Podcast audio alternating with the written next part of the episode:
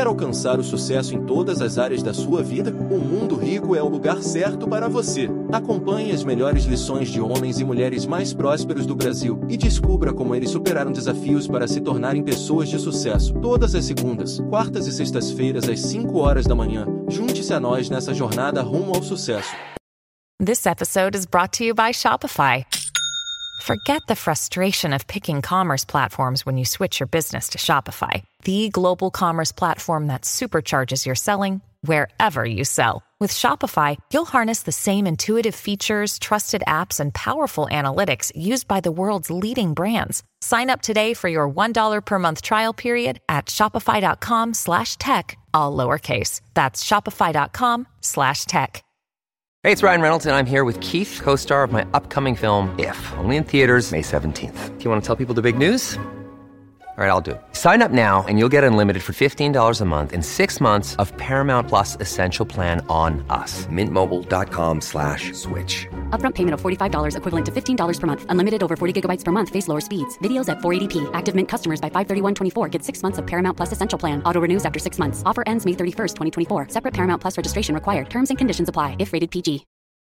This episode is brought to you by Reese's Peanut Butter Cups. In breaking news, leading scientists worldwide are conducting experiments to determine if Reese's Peanut Butter Cups are the perfect combination of peanut butter and chocolate. However, it appears the study was inconclusive, as the scientists couldn't help but eat all the Reese's. Because when you want something sweet, you can't do better than Reese's. Find Reese's now at a store near you.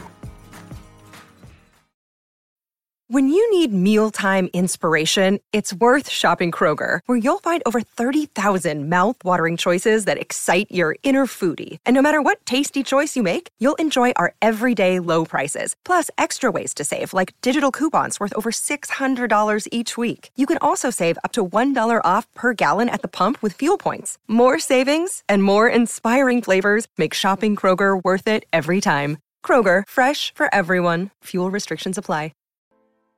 Eu sempre poupei dinheiro desde criança. Eu era uma criança estranha, né? É, bem atípica. Mas vamos lembrar que tem tudo a ver com o que a gente tá vivendo hoje. Eu tinha 7, 8 anos de idade, década de 90, comecinho de 90, 91, 92. Auge da inflação, quase 2 mil por cento de inflação ao ano. E cheguei pros meus pais. Falei, e aí, eu tenho uma poupança para comprar um carro? Porque tinha uma menina da escola que disse que tinha, sabe? Tipo, toda escola tinha aquela que era um pouco mais rica, assim. A gente foi, era classe média. Tipo, não faltava nada, mas não sobrava absolutamente nada. Era viver hoje e amanhã, vamos ver o que que vai dar, inclusive nesse auge da inflação. E meus pais falaram: meu, cresce aparece, meu, tem nada para você aqui. E aí aquilo ficou na minha cabeça, eu comecei a guardar dinheiro com 7, 8 anos de idade. Então eu transformei aquilo num hábito. Pô, se, se eu não tenho a grana pro carro, então o carro virou a minha meta. E aí tinha o dinheiro para comprar o carro. 18 anos já criei uma outra meta, que era comprar um apartamento com 23, 24, quando saísse da faculdade. E aí ali eu já tava fazendo, né, meus investimentos. Comecei a investir com 18, inclusive na academia que, que, que eu frequentava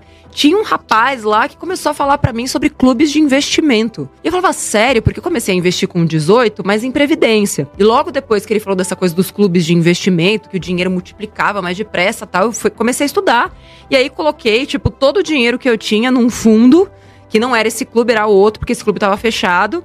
Botei todo o meu dinheiro num fundo, me achando tal. Um mês, um ano depois, eu tinha metade de todo o dinheiro que eu, que eu tinha colocado. Nossa. E assim começou a minha vida com, com, os, com os investimentos. Só que era algo que eu fazia para mim por prazer, porque eu sabia aquilo que eu queria. E eu nunca me faltou dinheiro.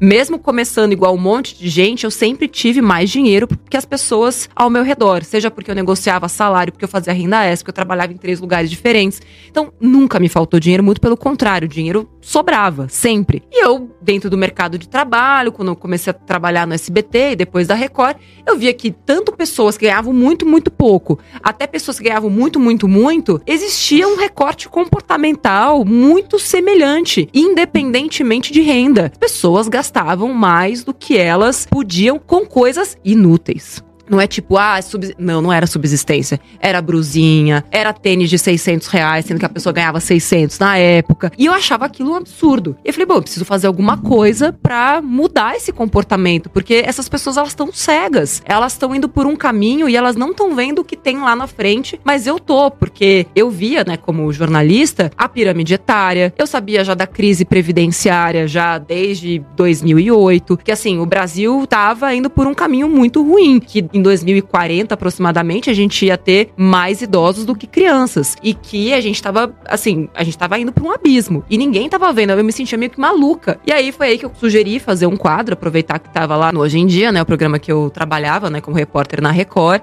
sugeri um quadro de transformação financeira. Eu sempre fui apaixonada por entretenimento, por realities de transformação. Falei, por que não fazer um reality de transformação para as pessoas? Pegar gente endividada e transformar essas pessoas em investidoras em quatro semanas, um negócio bem uau, assim. E foi aí que tudo começou, porque, né, o, o diretor do programa falou: olha, Nath, essa ideia é tão boa, tão boa, que o apresentador vai fazer. Nossa. Mas eu acho que esse foi um momento chave, assim, sabe? Foram esses dois nãos que me forjaram, assim, sabe? Porque eu fiz uma pergunta, eu escolhi não ter ódio, não ter ranço. Todo mundo fala, ai, hoje esse chefe. Falei, gente, eu não penso sobre isso. Porque não é sobre você se vingar e sobre aquele que te puxou o tapete. Não, tipo, é sua escolha. Eu decidi ser a maior influenciadora de finanças do Brasil naquele momento. Porque ele falou para mim, eu perguntei, por que eu não? Ele falou, porque você não é uma especialista. E o outro é. Tipo, você é só uma repórter. Tipo, sentar lá, Cláudia, assim, sabe? Falei, bom, mas naquele momento que ele me deu o argumento, ele também me deu uma chave. Falei, ah, então eu preciso de um carimbo? Beleza, então eu vou virar a maior especialista em finanças do Brasil. E aí eu comecei a estudar, ganhei prêmio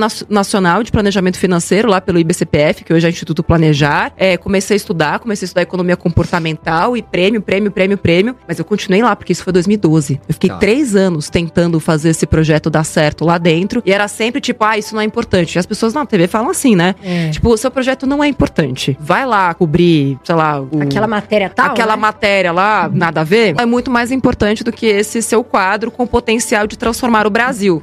sabe?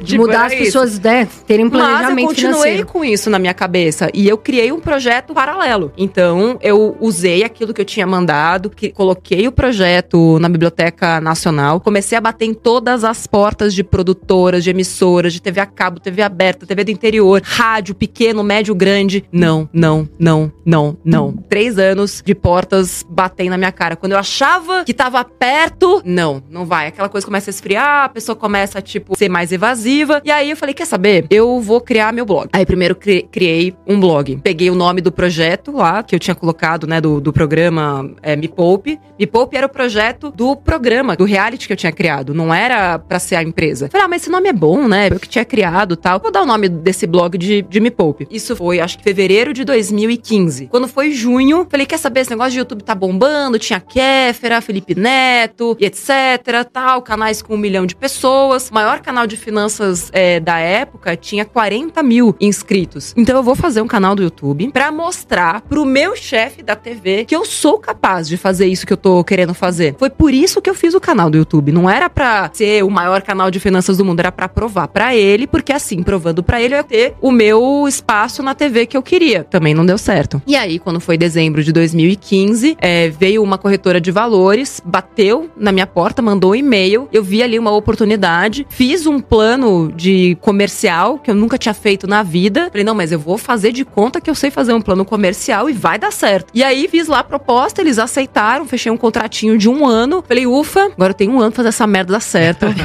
e fazer esse negócio decolar. A galera ficou louca, acharam que eu tinha ficado maluca. Imagina, pedindo demissão de uma TV com cargo, ganhando bem, salário e tudo mais. Mas eu tava tão infeliz. Então, e, e outra, para mim, poder mudar a vida das pessoas, aconteceu algo muito fatídico que eu conto no livro também. Eu me separei em 2014. E naquela mesma semana eu tava fazendo uma reportagem sobre violência doméstica. E eu descobri que a maioria das mulheres que acaba se submetendo a esses relacionamentos, isso acontece por causa da dependência financeira. E naquela época, naquele mesmo, né, foi naquela mesma semana que a gente separou, o meu ex chegou e falou: "Ah, vamos vender o apartamento que a gente tinha comprado juntos à vista, com desconto que eu consegui, inclusive 15%. Vamos vender e cada um fica com a sua parte. Deus que me livre, tipo, aquele apartamento era minha liberdade, era a minha vida, assim. E aí eu fui olhar, né, nos meus investimentos e eu tinha dinheiro para comprar a parte dele. E, assim, é, é, como se naquele momento tudo que eu vivia minha vida inteira, as pessoas dizendo que eu era muquirana, mão de vaca, esquisita, ET, até meu ex-marido, tipo, é, existia um certo bullying, assim, sabe? Falei, olha só aquilo que eu consegui, porque eu soube e contra a manada, sabe? Mesmo as pessoas dizendo, mesmo todo mundo falando, tipo, cara, não tem preço você poder literalmente comprar a sua liberdade. E ali eu vi mulheres que, por não ter esta consciência, não ter este conhecimento, estavam presas. Eu, imagina,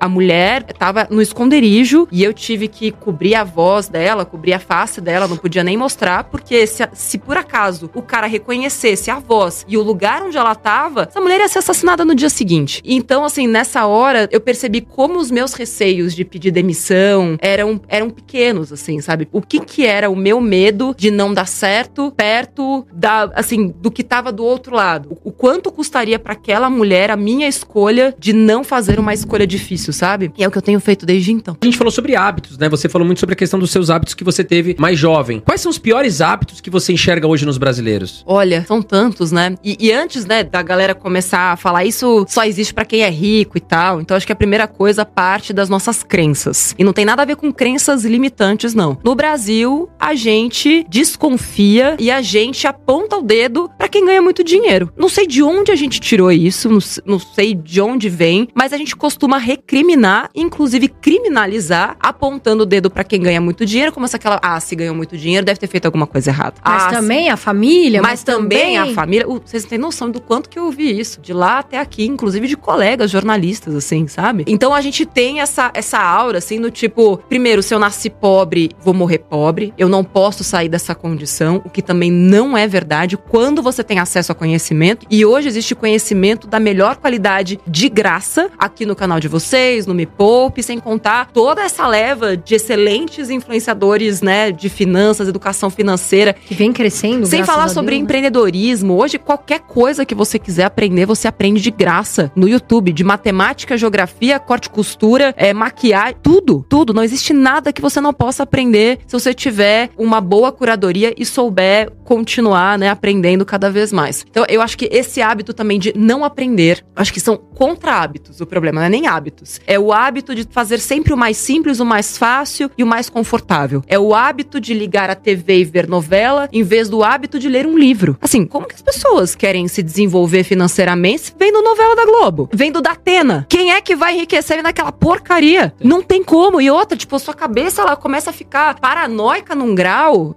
Gente, minha vida começou a mudar quando eu parei de assistir TV. Eu trabalhava na TV, mas eu não assistia. E eu tentava, assim, também de uma forma sobre-humana, fazer conteúdos e matérias que quem tivesse do outro lado pudesse aprender alguma coisa com aquilo, sabe? Ou pelo menos ter uma esperança, assim, sabe? Porque se a gente continuar colocando sangue, violência e não mostrando que existe um país bom, que existem exemplos positivos e que tem muita coisa que dá certo, a gente é levado a acreditar que só quem é ruim. Que existe, né? Vence. A pessoa acaba ficando até sem esperança. Exato. Né? De, de repente mudar o projeto, de ter uma família. Exato. De... Isso não né? é verdade. Você não só pode dar certo e vencer na vida, como pode ficar muito, muito rico. Licitamente. Com muito esforço. Dá para ficar rico rápido? Dá. Com sacanagem. Dá para ficar rico devagar, trabalhando, ganhando cada vez mais valor, investindo cada vez melhor? Dá também. Mas se você quer isso do dia pra noite, esquece.